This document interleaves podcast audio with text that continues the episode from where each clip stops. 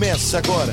1210 Notícias. Com Ricardo Mota. 1210 Notícias. Oferecimento. Condomínio Vista Lagoa. A liberdade em sua versão premium. Incomparável. Compre produtos de tecnologia mais barato com seu CNPJ no Fujioka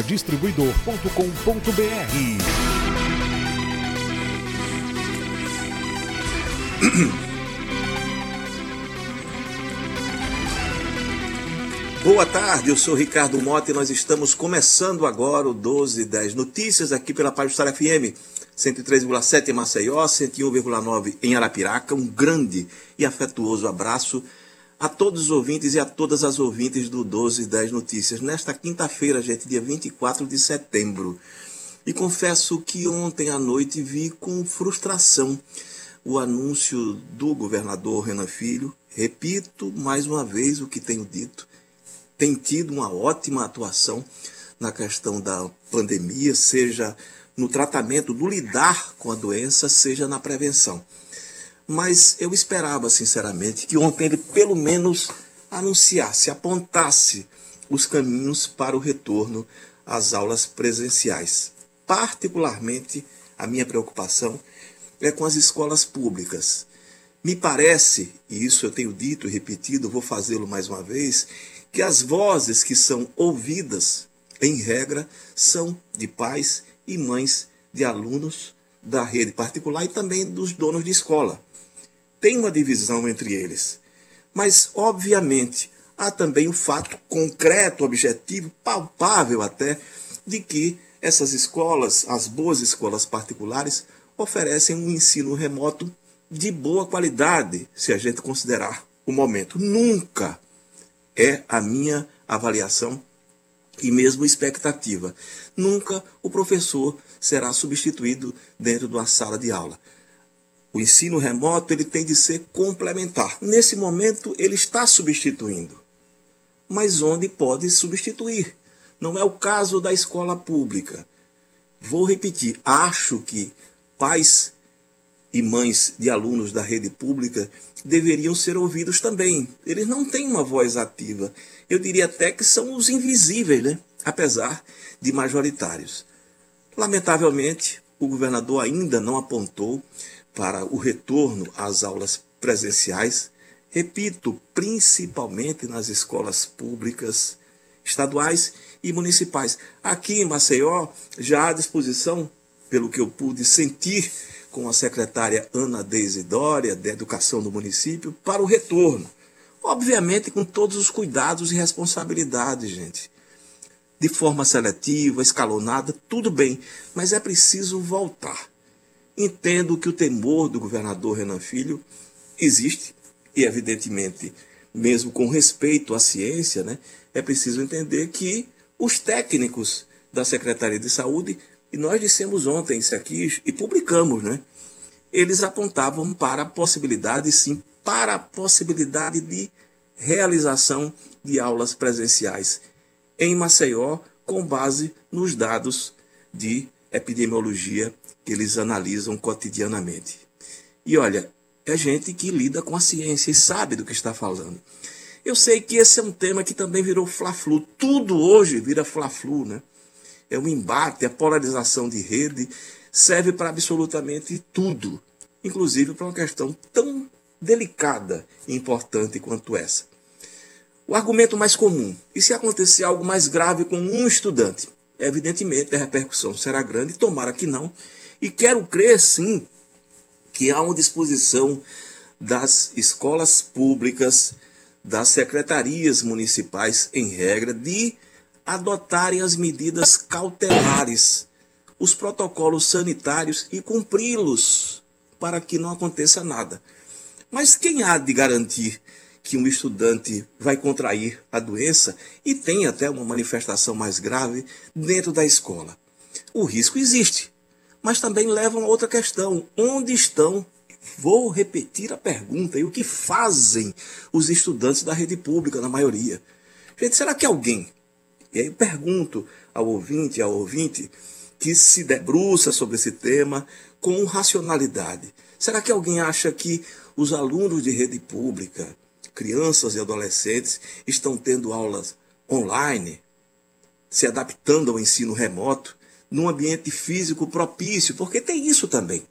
Vamos supor que a criança tenha, ou adolescente, até um celular. Hoje o celular é algo muito popular no Brasil, né? Há mais celular do que gente. Mas enfim, o fato concreto é que precisa de um ambiente propício, um local mais reservado, onde ele possa acessar as aulas, acompanhar. Enfim, tem rádio, tem televisão, sim, mas esse ambiente que possibilite que a criança ou adolescente tenha a atenção para o conteúdo que está sendo ministrado. Até agora, e nós acompanhamos isso, né? A voz ativa que é ouvido, ouvida, né? E eu posto sempre matérias sobre isso, e, e, obviamente as manifestações são muito contundentes, né? Hoje é isso, todo mundo quer gritar, né? ninguém quer discutir ou argumentar, quer gritar para que ganhe no grito uma discussão. É a regra. Enfim, bem por esses tempos, a humanidade não era diferente, mas como dizia Paulo Mendes Campos, já foi pior, depois foi piorando, piorando, piorando. E esse território é muito complicado. Pois bem, se pais e mães de estudantes de escolas particulares, e com razão, né? Não deixa de ter razão, não. Eles temem a, a volta às aulas presenciais, principalmente porque há o risco, e há o risco sim, e se tem o ensino remoto de boa qualidade, relativa, é verdade, mas de boa qualidade, por que arriscar? Mas eu repito também o que eu disse, gente, e onde está essa população da rede pública, estadual ou municipal? A gente está falando do segundo estado mais pobre do país. Já falamos aqui quantas e quantas vezes o efeito do auxílio emergencial, 600 reais, numa família alagoana. Vimos que houve um crescimento da movimentação econômica, do consumo em alguns setores, um aumento extraordinário em relação ao ano passado, quando não havia pandemia, graças ao auxílio emergencial.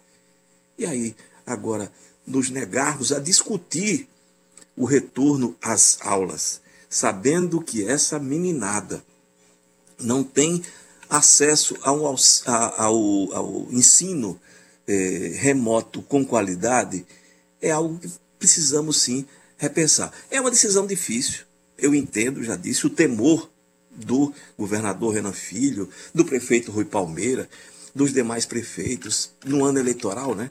Essa história ainda é mais complicada, mas veja só, o que é que estamos fazendo com essa meninada. O Estado, e o que eu digo Estado com E maiúsculo, está indo em busca dessas pessoas para saber o que elas estão fazendo e como pode ajudá-las? Claro que não, né? Sabemos que não é assim. Vou voltar à entrevista de Priscila Cruz, presidente do movimento Todos pela Educação. E ela dizia, e foi isso que me chamou atenção, e muito para esse tema, enfim, eu vinha tratando, de forma geral, com uma expectativa de que um dia volta. Mas ela alertou. O Brasil, disse ela, vai pagar um preço muito alto por escolher abrir bares antes de escola. E ela acentua, né? Houve uma manifestação das pessoas, mobilização, rede social, então é um horror, né? Para que os bares fossem reabertos. Tudo bem, está dentro do jogo, é uma atividade econômica. E quem é proprietário de um bar e restaurante, assim como os empregados, precisam também sobreviver considerando, evidentemente, que tivemos um isolamento social longo, né? ainda que relativo, mas importante para manter os dados da Covid-19 sob controle, considerando a possibilidade desse controle. Disse ela, dá para afirmar com certeza que a desigualdade e a evasão vão aumentar. A evasão escolar, a aprendizagem vai cair. E a consequência no médio e longo prazo para o país é brutal. É interessante ela fazer uma provocação, viu, gente? Ela disse que queria que os governantes, governadores e prefeitos, perdessem o sono porque as escolas estão fechadas. E a gente sabe que isso não acontece, né? Sabe que isso não acontece. Ela acha que é preguiçosa e reducionista a decisão de só voltar às aulas no ano que vem, quando houver uma vacina, uma vacinação em massa. Eu diria mais, se me permitem, é um ato de extrema covardia, que não cabe a nenhum governante o governante precisa sim e tem de exercer o papel de vanguarda. Obviamente, sem contrariar a ciência, não pode ser um negacionista, né? mas também não pode ser um reducionista. Eu não quero correr riscos, porque se acontecer alguma coisa, as pessoas vão cobrar e vão responsabilizar o governante. Mas também há esse público invisível que ninguém vai atrás e, evidentemente, ninguém sabe o que está acontecendo com essa meninada. Se a pandemia não estiver controlada em 2021, as aulas vão voltar? Essa decisão de deixar para 2021, diz Priscila Cruz, é a pior que pode existir. O prefeito pensa, é complexo, tem muita opinião e empurra o problema com a barriga. É ano eleitoral, tira o problema da frente. Ou seja, gente, temos um tanto de covardia nessa história. Eu publiquei o link na semana passada de um estudo realizado por vários cientistas, coordenado, entre outros, né, foram dois coordenadores, pelo Dr. Wanderson Oliveira, epidemiologista, que era da equipe de Luiz Henrique Mandetta no Ministério da Saúde. Um personagem, sem dúvida nenhuma, que aprendemos todos a conhecer e respeitar. Nesse trabalho, ele aponta, por exemplo, suscetibilidade. As crianças são significativamente menos suscetíveis à Covid-19, representando apenas 2% dos casos globalmente e 24% da população mundial.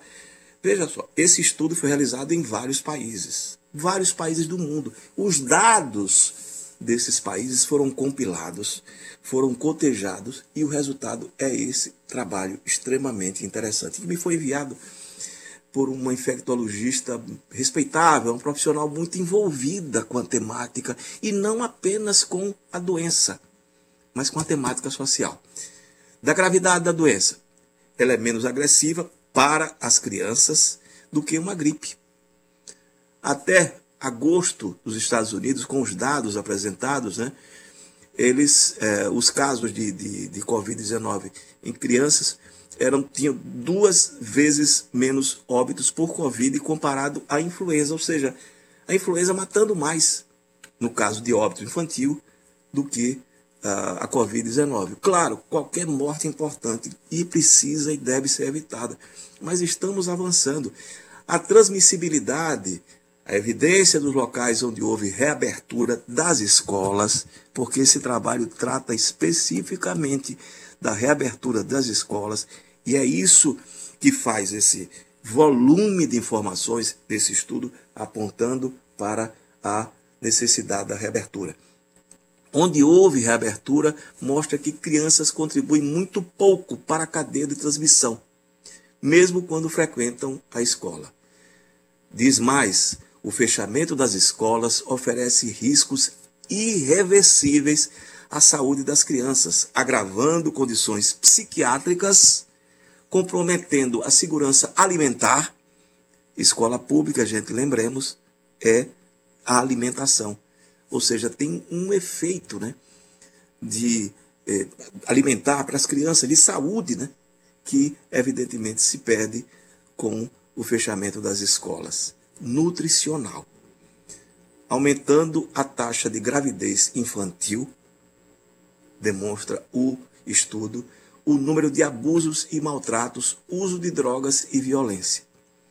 Aumenta também a desigualdade, porque, evidentemente, você tem, principalmente considerando né, a questão econômica, diz o estudo, a manutenção do fechamento das escolas pode agravar a recessão econômica com prejuízos correspondentes até 1% do PIB. E, obviamente, né, como diz o estudo, no, as crianças de maior vulnerabilidade, elas não têm essa qualidade de ensino remoto que tem as escolas particulares. É o que a gente está vendo. E ele, o detalhe é o seguinte, fazendo um comparativo. Veja só, os países que fizeram retornar o ensino presencial. Na Alemanha, 68 dias após o fechamento. Na Bélgica, 67 dias. Na Dinamarca, 30 dias. Na França, 56, Holanda, 57, Noruega, 46, a Finlândia, 58 dias, e eu vou ressaltar sempre a Finlândia. Gente, o trabalho que se realiza na educação na Finlândia é absolutamente primoroso. Eu sugiro é, o livro Reviravolta, de Jared Diamond, onde ele trata desse tema na Finlândia. É impressionante, é emocionante mesmo. Cuidado, o investimento que o país, porque essa é uma política de Estado por lá, faz em educação infantil e para adolescente. A Nova Zelândia também fez retornar após 56 dias de fechamento. Portugal 67, Reino Unido 70, Uruguai aqui pertinho da gente 93. O Brasil já tem mais de 200 dias, gente, com as escolas fechadas. É muita coisa. É preciso entender que essa meninada, principalmente, vou repetir, a maioria, a maioria, né, dos alunos de escola pública eles não têm muito para onde ir. Não tem alternativa de lazer, de relações sociais. É a rua. O ambiente é a rua. Em casa para estudar, complicado, gente. Temos sim é de investir em educação integral. Nesse momento, acho eu, a discussão do retorno dentro de condições seguras para as aulas é fundamental. Enfim, é apenas uma opinião, mas eu gostaria que as pessoas refletissem um pouco mais sobre isso, principalmente aquelas que têm filhos e filhas eh, na rede particular, entendendo que o ensino remoto apresenta sim algum resultado. Mas e para essa meninada da escola pública, a gente oferece o quê? Olha, gente, voltando um pouco à campanha eleitoral em Cururipe, né? Obviamente se imaginava né? Principalmente aquela história de ex-amigo é pior do que inimigo. Pois bem, imagine entre primos. Marcelo Beltrão versus Maicon Beltrão. Os dois são Beltrão. E o embate lá se dá de forma muito rigorosa, dura, contundente, principalmente nas redes sociais, que é o território hoje, né? Das campanhas eleitorais, você imagine a linguagem de rede social, como é e como circulam né? informações e ataques, né? E é um detalhe, os dois lados apontam lá quem é traidor de quê ou de quem. Pois bem, o eleitor é, de Cururipe que decida se é que tem alguma importância política, efetivamente, ou administrativa. A questão é, Marcelo Beltrão é primo de Maicon Beltrão e de Marx Beltrão, que é o chefe do clã, imagina-se, depois da morte de João Beltrão. E é exatamente por ter, entre aspas, traído o deputado João Beltrão, que era o chefe político do clã, que ele, é, Marcelo Beltrão, é apontado como traíra. Não sei se é, essa é uma questão, repito, que me parece menos importante, mas para eles não, tudo bem. E fica no território deles lá, e acho, acredito que tudo, no final das contas, termina a campanha, passa-se um pano, etc. Mas o detalhe é que ele, Marcelo Beltrão, também aponta que Max Beltrão, ao apoiar Alfredo Gaspar, não seria exatamente o mais coerente de todos os integrantes do clã Beltrão. É uma avaliação que se faz e do ponto de vista político do jogo não tem nada de absolutamente anormal. E tomara que tudo passe depois da campanha eleitoral, as coisas voltem e, e permaneçam né, na civilidade. Agora que vai ser assim até o final, traíra para lá e traíra para cá, você duvida, Fábio Lesse, você que tudo sabe e nem tudo me diz? A gente volta daqui a pouco. Ricardo Mota.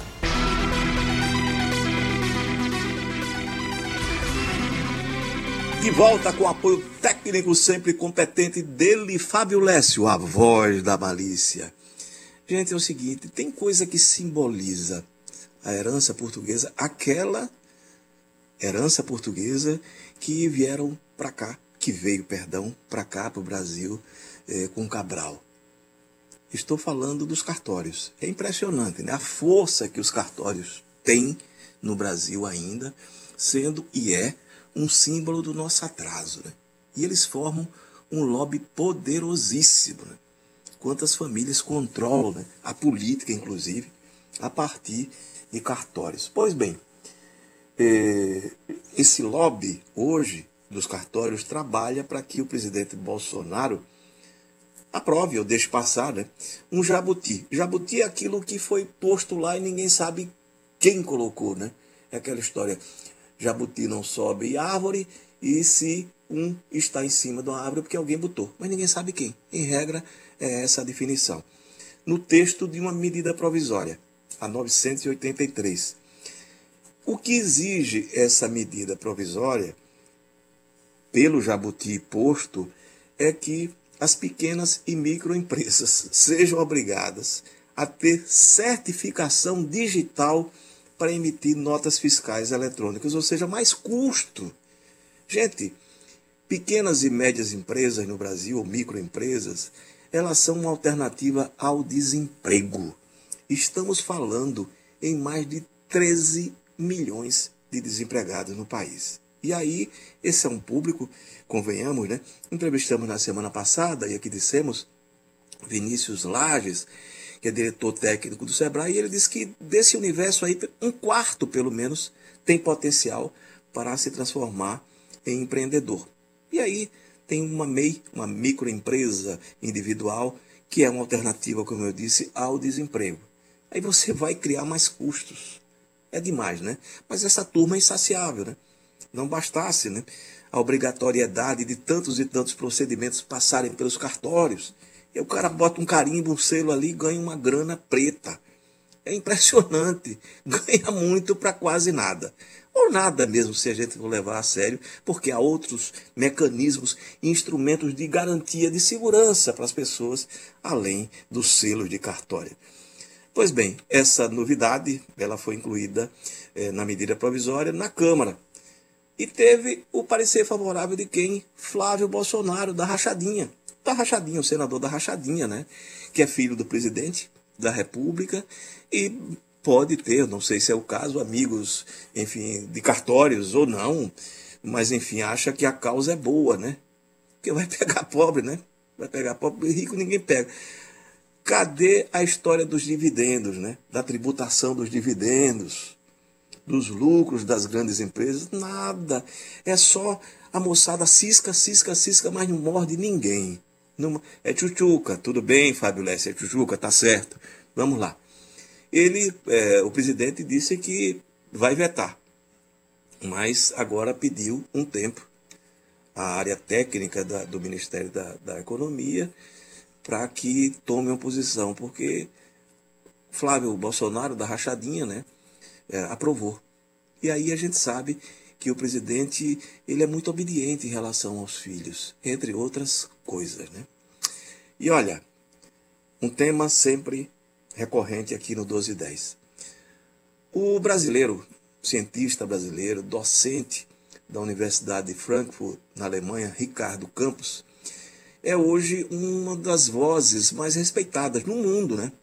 Sobre essa questão de fake news e de notícias pela internet, redes sociais. E é muito interessante. Ele foi um dos responsáveis também pelo projeto de leis das fake news, aprovado no Senado e que agora está em discussão na Câmara e sofre ali, a gente sabe, os freios né, da turma que acha que o bom é isso, né? É o território do crime e sob o manto da liberdade de imprensa vai se cometendo, né? Crime em cima de crime, as pessoas vão se matando, vão se odiando e vão se afastando, mas tudo bem. E obviamente as plataformas, elas que faturam alto, ganham dinheiro, né? É aquela história, quando você achar que alguma coisa lhe chega de graça, é porque você que está sendo vendido. E é o caso das redes sociais.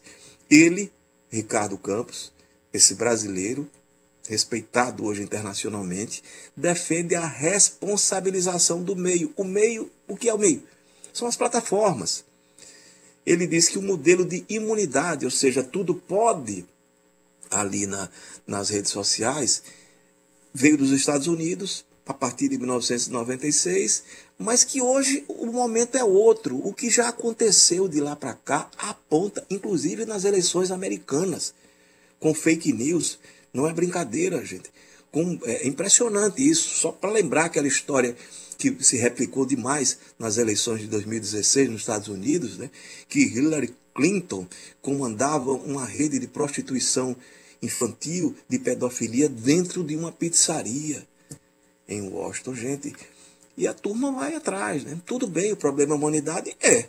Mas se a gente pode, evidentemente, encurtar esse caminho para mentira, devemos fazê-lo. Senão, aquela história, não, o problema não é a arma, é, é, são as pessoas. Tudo bem, eu também acho. Mas vamos lá, por isso vamos liberar todo mundo para ter armas? Claro que não, né? O que diz ele? Hoje há um movimento de distanciamento da imunidade do meio, das plataformas, para uma responsabilização. Ou seja, eles têm de pagar por isso. Eles têm de ser cobrados e têm de ter controle, têm de ter filtro, sim.